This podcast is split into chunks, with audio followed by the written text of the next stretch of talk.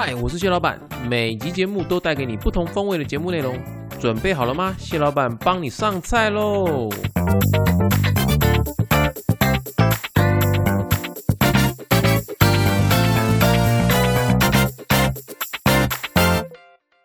嗨，欢迎回到谢谢谢老板，我是谢老板 A.K.A 强爸。嗨，大家开工第三天，有没有开始回复上班的节奏了呢？呃，谢老板现在录音的时间呢是开工日当天。那因为玛丽小姐跟拉面先生呢，就是谢老板让他们放年假，所以呢。本集节目呢，就由我谢老板帮大家服务哦。那各位听到这期节目的时间呢，正好是大年初九啊。那个我们客家话叫“天公丧”啊，就是玉皇大帝啊，或是人家讲天公啊哈的生日，在这边先祝那个。提供备哈，或是玉皇大天尊生日快乐。那不知道大家有没有跟谢老板一样哦？就是我自己啊，我在过年期间，然后只有在过年期间哦，我就是我会不看今天是星期几，我也不看今天是几月几号，我都会记说哦，现在是小年夜，现在是除夕夜，现在是初一、初二、初三、初四、初五，我会一直就是只记这个今年是初几啊，然后直到。那直到那个开工日之后呢，才会让自己赶快切换回来，说哦，现在是国历几月几号，礼拜几，我要开始上班了。这样子，不知道各位有没有跟跟我一样会有会有这样子的状态哦？我想这个是因为就是从以前小时候到现在的习惯了，就是因为我我自己个人是蛮喜欢过年的啦，就是。即便现在是长大了，就是不像以前，就是以前只要等着领红包就好。现在背负的责任更多，现在等于是发红包出去吼。可是我我还是蛮喜欢，就是从过年的筹备啊，然后呃各种采买啊，然后去庙里面拜拜，感谢众神为我们一整年的庇佑。然后在新的开春的时候呢，我们也去拜拜，然后跟众神道神新年快乐。就是我蛮喜欢这这一整个过程的。当然啦，就是也家里面也是有一些祭祀活动啊，比方比方说祭祖啊、拜地基祖啊。我觉得虽然这些过程都你准备起来的时候觉得哇，我们真的好多东西要办啊，就是嗯，又要出去外外面拜拜啊，要点灯啊、安太岁啊，或是制画啊，那或者是说。在家里面，我们要准备祭祖啊、拜地基祖啊这些贡品，那也也要很小心的准备。那因为你你拜完的东西，你是不能够在其他地方拜。这当然各个地方的习俗不一样了哈。那当然在我们家，我们就不我们我们家我们就是比较简单，就是只要有拜过的，我们就不会再上其他的供桌。那我们刚刚提到的哈，就是我们说在春节前啊，会去拜拜啊，或者说点灯、字画、安太岁这些哦。那有些听众可能比较没有这样的习惯的哈，就会觉得说，哎，呃，一年前一定要做吗？啊，不能年后做吗？或者是说，哎呀，我今年忘记做这件事情了，怎么办？没关系，这边谢老板呢，就是来。给你一个懒人包，就是即便哈你忘了在春节前哦，或是你也忘记在新春期间去庙宇走春的时候呢，做这些什么点灯、安太岁、字画啊，你其实还是可以在你听到这这集节目的时候啊，哈。的听完之后，如果你有起心动念想要去做，其实都 OK 啊，都没问题，都可以去做的。因为大概是在元宵节前，然后其实各大庙宇都还是有在办理这些这些活动。那当然了，有些可能会在我们节目播出的当下的前一晚，比方说他们会选那个天公生日的日子，哈，就是会办理这些法会。那有些可能会到元宵节的时候才办。那各个庙宇不一样，哈。不过呢，在在就是你要出门前呢。我还是要先跟大家小小的讲解一下，就是这些这些什么点灯安太岁，他们到底是在做什么哦？不要就是，呃，我们常常在讲说哦，要知其然，更要知其所以然。然后就是我们我们要知道为什么我们要去点灯安太岁字化，我们才决定我们要不要做嘛。就是不要很盲目的，那个人家讲说拿香跟拜，别人这样做我也这样做。所以呢，今天我们就是我们就是先来介绍一下，就是到底的哈，我们在。庙里面看到这些科仪到底用途是什么？哈，在这之前，我们要先也一样哈，照惯例先下个警语哈。呃，谢老板在谈这些民间宗教信仰的时候，其实我们会还是我们还是定调这些都还是就比较属于是说它是一个辅助的效果了哈。那你能不能够在今年平安顺遂，其实还是要取决于自己的努力了哈。那个闽南语有句话讲哈，马爱行，马爱灵。那其实大部分的时候呢，都要靠我们自己默默的努力，努力到累积到一段的时间才会有成果哈。我们先来讲，就是大家最最常听到的安太岁啊，吼，那什么叫太岁啊，吼，嗯，太岁呢，其实在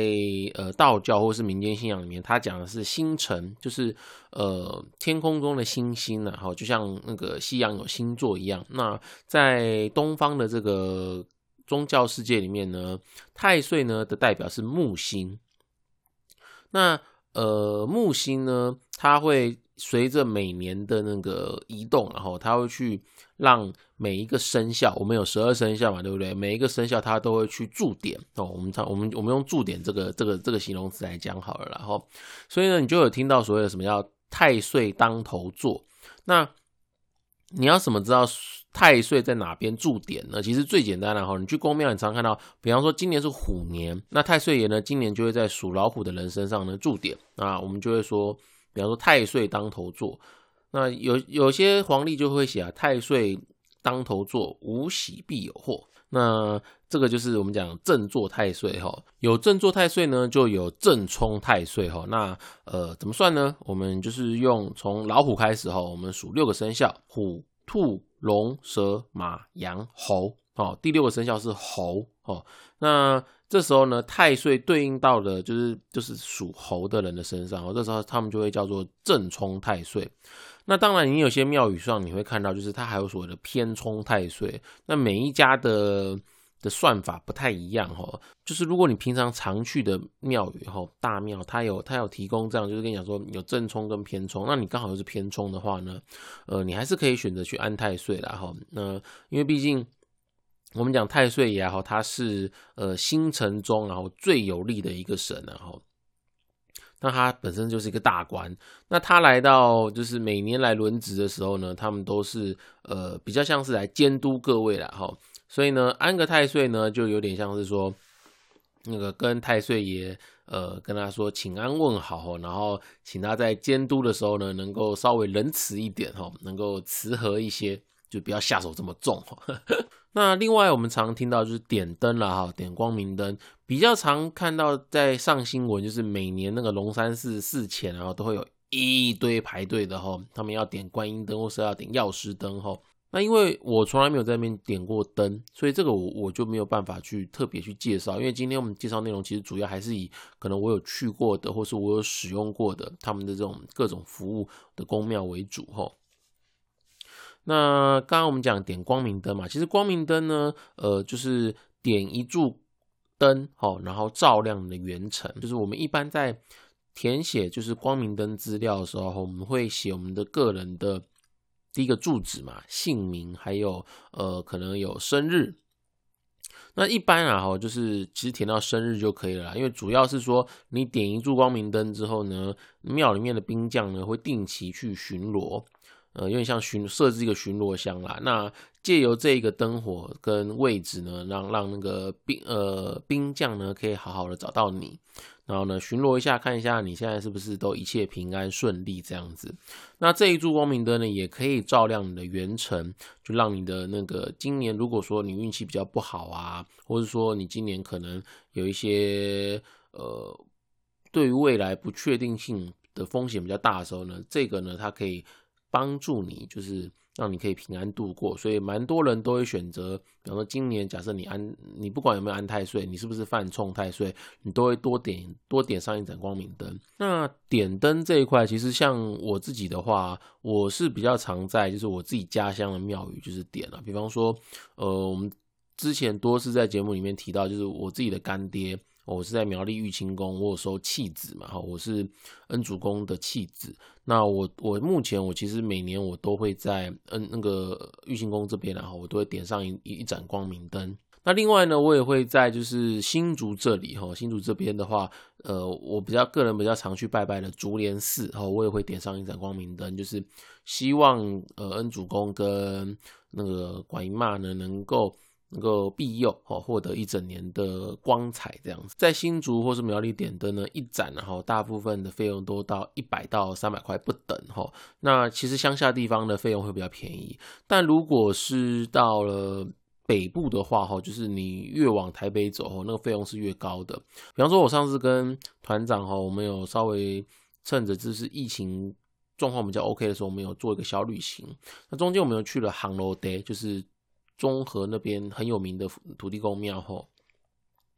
那我们那时候就有替团长呢点了一盏光明灯。那在台北的话呢，普遍点灯的价格大概都是在。呃，三百块钱以上吼，那我们这点的这一盏在杭州的这边是六百块，的确费用比较高。不过呢，这个我觉得其实费用部分呢也没有再分，就是说哦，你点的比较贵就比较有效，或者说你点的比较便宜就比较没有效，没有这种事情吼。其实主要我觉得还是要看地点啊，毕竟就是台北是寸土寸金嘛，所以整个费用堆堆叠上来，它费用肯定会比较高。那乡下地方呢，那对于这个点灯的费用上面呢，就是会。酌情然后会比较会比较低廉一些哈。那另外我刚好讲到说技改字画哈，那技改字画是什么呢？我们还是要回到我们刚刚讲那个农民历啊，或者说你去庙宇庙里面然后你会看到就是有一大张你今年属什么，底下会有什么吉星啊，或者说凶星啊。那常常看到就是什么病符啊、白虎啊、五鬼啊这些大大小小的这些凶星啊哈。那呃，主要都是说哦，这这一些如果在你今年的运途上哈，你遇到这些比较不好的星辰呢，那可能会对你的运势造成不好的影响。所以呢，怎么办呢？有几个方法，一个就是我们刚刚讲的那个这盖或是字画哈，我们那个台语叫这盖嘛，那那个客家话呢叫滋发哦，就是我们会会用一些科仪法术呢，把这些不好的。呃，这些星辰呢，我们把它送走哦。比方说，白虎星对我们不好，我们就把白虎送走啊。五鬼可能对我们不好，我们也把它送走。那或者是说，这些病符对我们不好，我们一样也把它把它送走哈。就尽量让他们对我们的影响降到最低了哈。所以你会有看到这些字画的服务。不过呢，这些字画大大部分的大庙都会在春节期间办理啊哈。那可能在一般来说都是十五号以之前了，就是会在元宵节之前哦就会办理完毕。所以现你听到这期节目的时间点呢，可能相当多的大庙都已经做完这这个字画的这些法会了吼。那可是其实你也不用担心说啊，我今年没有做到怎么办？你真的想做吼，其实呃，你就找。城隍庙吼，尤其呃，就以我生活的北部区来说，其实蛮多城隍庙都有在做这些、这些、这些祭改的活动哦。比方说霞海城隍庙，他们有专业的道士哈，都会住庙，那你就可以去呃，先打电话去问一下，说那个如果你想要做字画哦，那个你应该怎么做？那他们也会详细的问一下你的就是生日啊。然后住哪边啊？那会跟你讲要怎么做，费用是多少钱，或是像我们新竹的都城隍庙也一样会有道士驻点。那另外比较特别的是行天宫哦。那台北的行天宫的话呢，它其实在呃每好像我看它的网站是它每一天它都有它都有就是这样子的一个服务，它会有一个日程表哦，你可以去看。那它这边的那个费用的话是免费，不过它是会说你必须要本人哈到现场去一起参加。那他会依照你的就是一样，前面刚刚讲你的生日啊，那你的年份啊，你今年属什么啊？那经过恩主公这边保会，那再决定说你要做哪一些的活动跟科仪这样子。那这是行天宫比较特别的祭祀服务啊，吼，那呃，它就是基本上是不用钱，但是呢，你就是本人要亲自到，那其他的话都可以透过就是比方网络办理的方式去做了，吼。那我们这这就是我们刚刚前面讲，我们最常哦最常在新年期间做三样的就是宗教科仪，就是呃安太岁、那光明灯、那祭台字画。那另外就是其实今年呢，哈。呃，我还有多做一项，就是叫做盖运。什么叫盖运呢？就是呃，就像前面的，有点像类似像前面的字画，就是说，哦，我今年可能有什么地方运气不好，或是说我今年可能在某某某些呃犯冲到的地方呢，那可能会让我的运势呢往比较负面的方向走。那这时候呢，就可以请那个法师或者道士呢，先将这些不好的的部分呢，就是把它镇压住吼，把它放在一个小罐子里面，那再用一个符啊把它盖住，象征就是说啊，不好的都盖在里面了。等到今年的那个年过了之后呢，再把它打开来，就等于说是让你的呃这些不好的星辰呢对你的伤害影响到最低。我是觉得这这一块就是今年就想哎来试试看好了。那今年我这个其实我是在大道城延平宫办理的哈。那这个是在北部蛮有名的一个流错派的的道场哈，他们这些这些专业的道士们去做一个办理。但如果你对这一块真的不是这么熟悉的话呢，我会直接建议说，哦，你就找在你家乡的大庙直接办理就可以了啦，哦，那我相信这些大庙他们也会跟他们就是长期配合的呃道士或是法师团呢来做一些法会，那让你的这个各项法事呢都能够圆满的完成，哈。那除了刚刚我们讲的安太岁啊、光明灯啊，或是技改制化这些法师之外，还有另外一个法师是最近很热门，就叫补财库啊。哈，什么叫补财库呢？在民间宗教信仰的观念里面呢，哈，他会认为说，每个人能够花的钱呢，哈，会有一个上限。比方说，呃，假设以谢老板为例啊，假设我我我这一辈子哈，我有两亿的 quota 可以花好了，或者三亿的 quota 可以花，可是呢，我总会花完吧？那花完了怎么办呢？没关系，我们可以透过补财库的方式呢，帮你把你已经花完的部分补回来。假设啊，假设我有三亿的 quota 哦，我已经花了两亿了，那会觉得说，哇，那我只剩一亿了，我好像有点担心呢，怎么办？那没关系，我们可以用补财库的科仪呢，帮你把这两亿呢，把它补回去。这样你你补回去之后，你又你又假设你补到满水位，你又有多两亿的 quota 可以花嘛，对不对？这是民间宗教对补财库的一个。概念然后那补财库这一块呢，其实各门各派哈都有不一样的做法。那其实台湾在坊间也非常非常多的财神庙哈，不管是大庙或者是一般的那个公坛里面，都会有所谓的补财库的科仪。那这一块呢，还是回到我刚刚讲的，就是你要找你信任的公庙，他如果有在做呃这样的补财库的法会，你如果觉得说啊，你今年在开春的时候想要有一点。好运财气旺旺来了，这样子一个祥瑞的好兆头的话呢，你也是可以选择，就是去做补财库哦，花一点费用做补财库的这样的法会的报名哦。那当然了，如果你听到这边然后你还是觉得说哇，诶，我不知道，就是我附近或者我家乡公庙还来不来得及报名，就是补财库的这些科仪的话呢，呃，我这边就是也可以有有一个地方可以跟大家推荐了哈。那当然，这个先讲哦，没有业配哦，我们这边是没有业配的哈。那纯粹都是我自己有有去做过，然后我觉得状态还不错的哈。我我我都会我我才会在这边跟大家推荐哈。那我这边今天要推荐就是说这个北港武德宫。那为什么会推荐这一家呢？主要是因为他第一个他在北港那。跟谢老板就是以前念书的地方有点渊源，然后所以在那边就觉得特别的倍感亲切。那另外呢，就是因为他在呃医化的这一块做的是我觉得相当的不错了哈。你基本上你只要在网上 Google 就是北港武德宫，那他就会进到他的官方网站。那里面他的服务项目呢就有就是成书补库，那一个人就是补财库的费用是五百五十块，这个费用我觉得是相对是合理的啦，就是以。以跟其他的呃单位有有在做一些补财库的刻意法师来说呢，这个价格我觉得是相当的亲民了哈。那而且就是我们刚刚讲在线上登记嘛，那登记完之后呢，其实它的付款方式也是蛮方便的，你可以选择用 ATM 汇款哦，或者是你直接用线上刷卡的方式呢来做这个缴款。那这个我觉得是一个相当。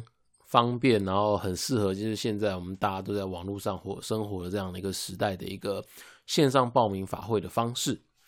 那当然啦，就是如果说呃，你对于这些科仪法事啊，就是觉得说就还好哦，没有特别就是有兴趣的话呢，其实只是简单的到庙里面呢去走村。去拜拜哦，去祈福，我觉得其实也是一个最简单，然后也让你的心灵能够获得平静的最快的方式啊！哈，那其实像嗯，谢老板的经验里面啊，嗯，我我自己在我的生活过程中哦，我去过的一些庙宇，我都觉得这边如果是让我觉得去的很舒服的哈，我这边都可以推荐给大家，因为。毕竟在元宵节之前啊，我都觉得这是年味是相当浓厚的。那你还是可以在趁着这个元宵节前呢，那就趁着周末假日可以到各地去走一走。不过还是要做好防疫的措施啦，哈，因为毕竟现在疫情是相对严峻的。呃，比方说北部的话呢，除了我们刚刚讲的杭州 day 啊、龙山寺、行天宫啊，我觉得都相当不错。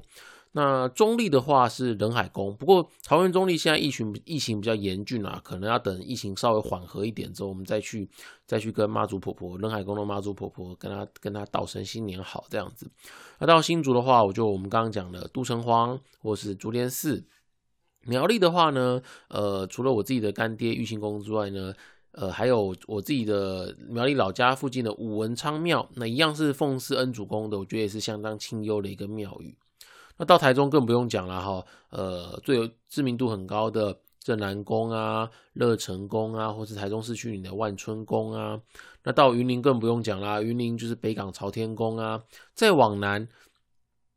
那个比方说到了台南，哇，台南庙更多了。你看大天后宫、守庙天坛。或者是西罗殿等等哈，就是有非常非常多知名的庙宇。再往南到了屏东呢，就是在我们节目里面出场率很高的，就是我们的那个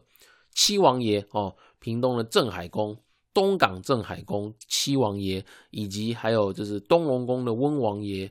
这些其实都是知名度相当高的一些大庙宇。然后在追求年味的过程中呢，这些庙宇会让你感更感觉到哈年节气味的氛围。那我们今天呢，就介绍这些会在新春期间办理的科仪以及法事，还有呢，就是我们刚刚上述有推荐到，就是我觉得我我个人觉得气场很不错的庙宇，那都可以在就是元宵节，就是我们刚刚讲嘛，元宵节前年味都还很浓厚嘛，哈，我们可以在这个这个期间呢，呃，有出门走走的话呢，可以加入这些行程活动，让今年虎年呢过得更加的有滋味，然后呢，多添一点新春新气象的气息，好。那我们这期节目就录到这边，我是谢老板，我们下回见喽，拜拜。